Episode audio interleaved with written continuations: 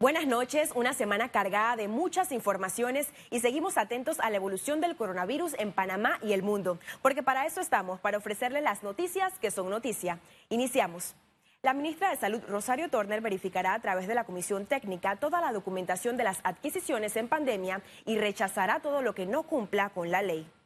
Y en alguna institución al ministerio le toca ser el evaluador del proceso de compra y no cumplió, definitivamente tengan la garantía que si no cumple con la ficha técnica, no tiene oferente, el precio no es justo, esta comisión no va a proseguir con el proceso de adquisición porque todos los servidores públicos tenemos que hacer lo que la ley le obliga y nosotros conocemos mucho en materia de nuestras responsabilidades como entidad sanitaria. Miembros de la sociedad civil esperan transparencia en los informes de la nueva comisión por las adquisiciones durante la crisis de coronavirus. La iniciativa del Ministerio de Salud genera expectativas luego de los escándalos en la presidencia de la República por irregularidades en compras y contratos investigados por la Fiscalía Anticorrupción.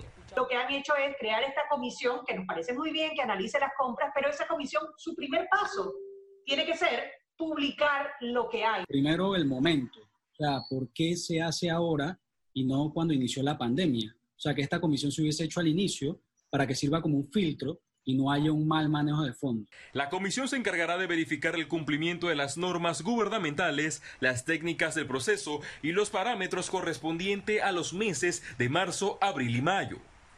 Pidiendo nada porque, porque queremos. Existe una ley que les exige a los gobernantes la publicación de la información. Es más, está en la Constitución de la República y está en las, los convenios firmados por Panamá en temas de transparencia. Esto, a mi concepto, es algo muy genérico. No te dice específicamente quién va a ser el que fiscalice y asegure que no haya sobrecostos, que no se roben los fondos públicos, que no haya arreglos bajo cuerda. O sea, quién va a ser ese especialista de qué institución o de qué empresa que cumpla con esa fiscalización.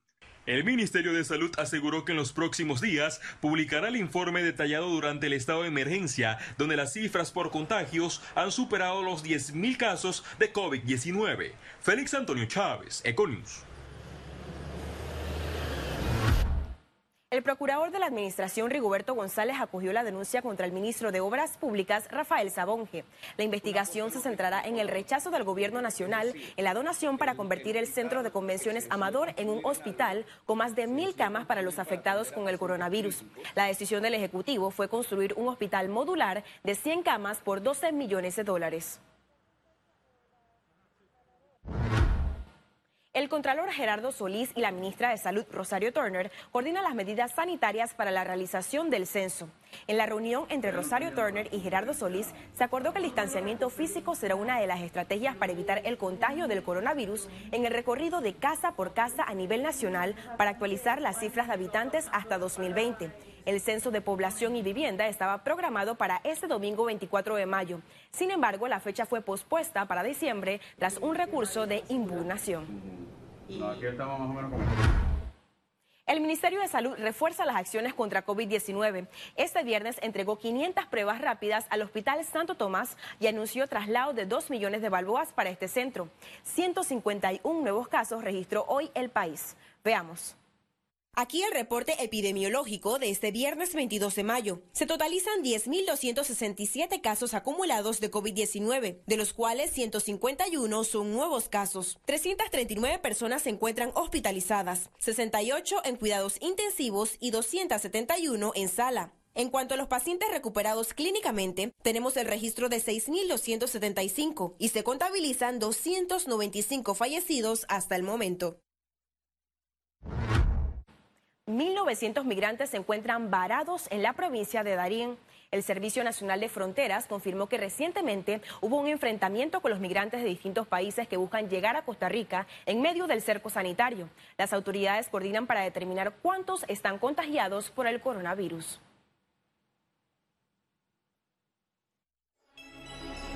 Informe especial.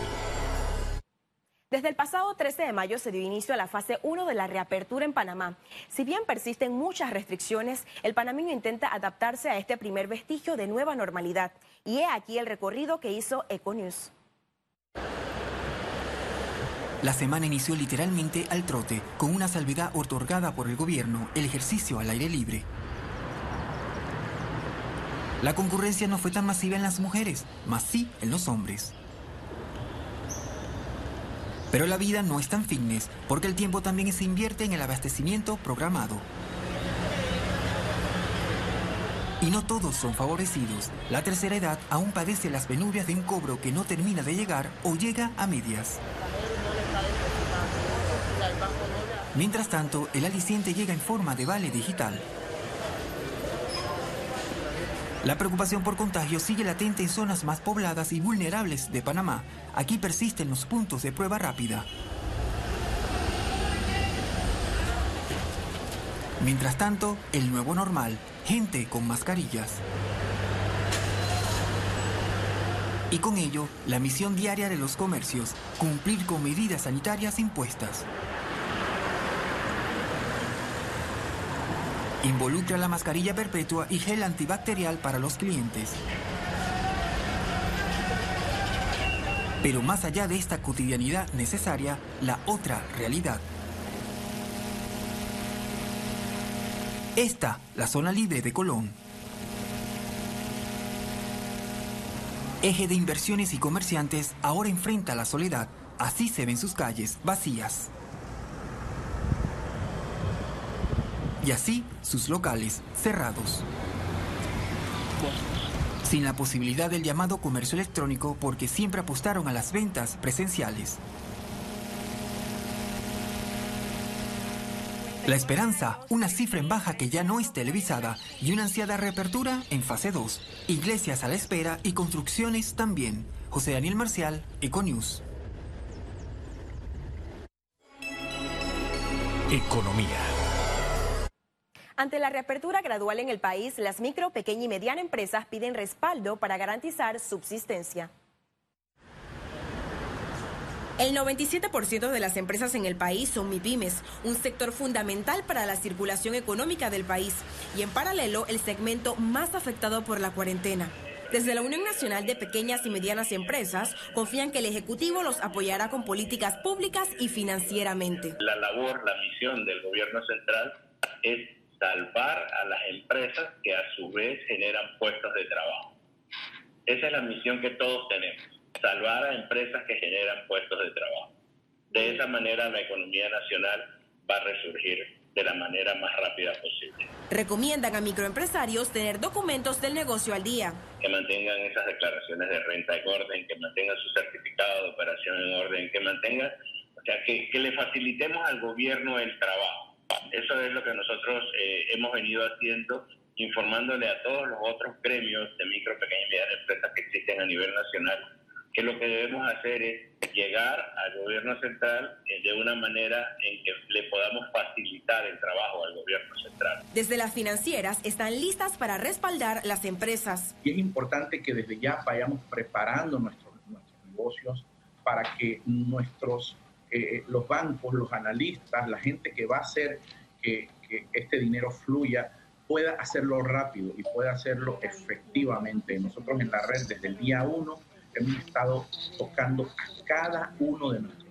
60 mil, 70 mil clientes a través de todos los medios posibles para poder tener contacto con ellos, saber dónde están, qué necesitan. Un estudio presentado por la Autoridad de la Micro, Pequeña y Mediana Empresa, AMPIME, revela que 22 de cada 100 panameños están iniciando un negocio. Desde el Ejecutivo preparan alivio para estas microempresas de hasta 10 mil dólares a 0% de interés.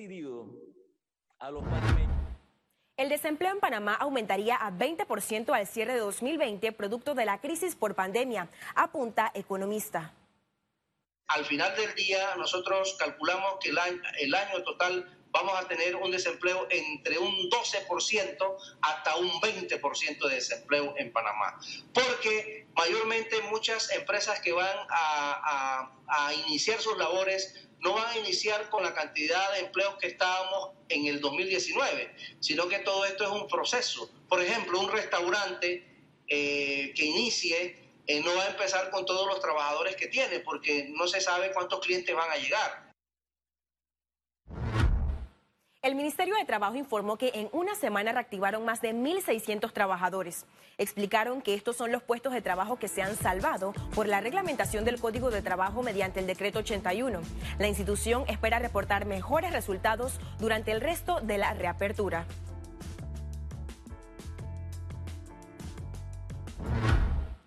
Aunque el Ejecutivo extendió la suspensión de vuelos comerciales internacionales, las aerolíneas se preparan para su reapertura. Inicialmente, Copa Airlines fue la primera aerolínea en notificar su fecha de reinicio de operaciones en Panamá. Se trataba del primero de junio. Sin embargo, con la extensión de la suspensión de vuelos, deberá retrasar esta fecha.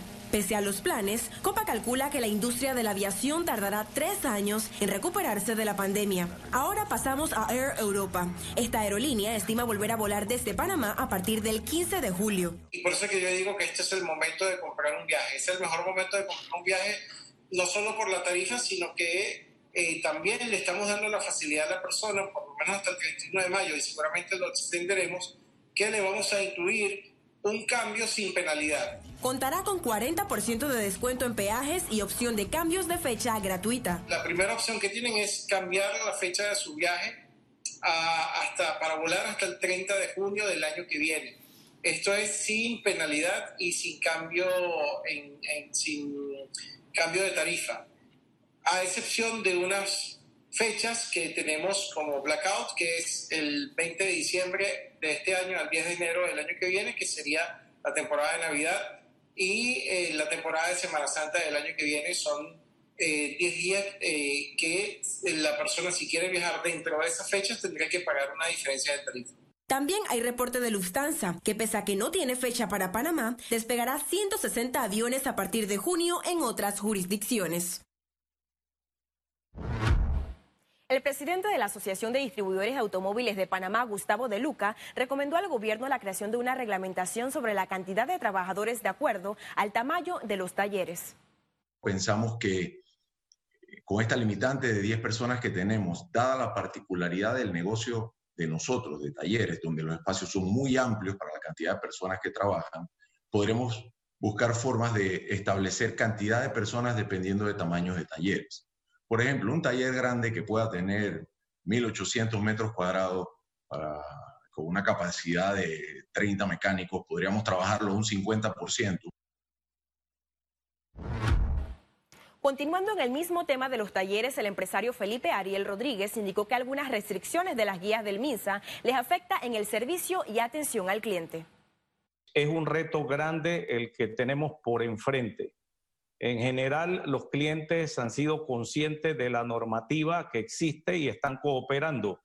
Hay excepciones. Algunos llegan sin salvoconducto y fuera de la hora que les toca y quieren que se les atienda y hemos tenido que rechazarlos. Ese es uno de, las, de los retos que tenemos. Por otro lado, la cultura interna de la empresa para hacer los cambios que se adecúen a la nueva normativa. Otro reto es que se nos ha limitado a 10 personas por sucursal o empresa y hay empresas de un tamaño que no pueden operar con 10 personas, principalmente por las nuevas funciones que hay que cumplir de atender las medidas sanitarias en temas de aseo, en temas de atención al cliente y supervisión de que se mantenga el distanciamiento social. Esa es la propuesta, que se haga una reglamentación basado en los tamaños de los talleres, que pueden demostrar que pueden absorber más de 10 personas y operar y que necesitan más de, de 10 personas para operar. Al regreso las internacionales y recuerde, si no tiene oportunidad de vernos en pantalla, puede hacerlo en vivo desde su celular a través de una aplicación destinada a su comodidad. Es Cable Onda Go. Solo descárguela y listo.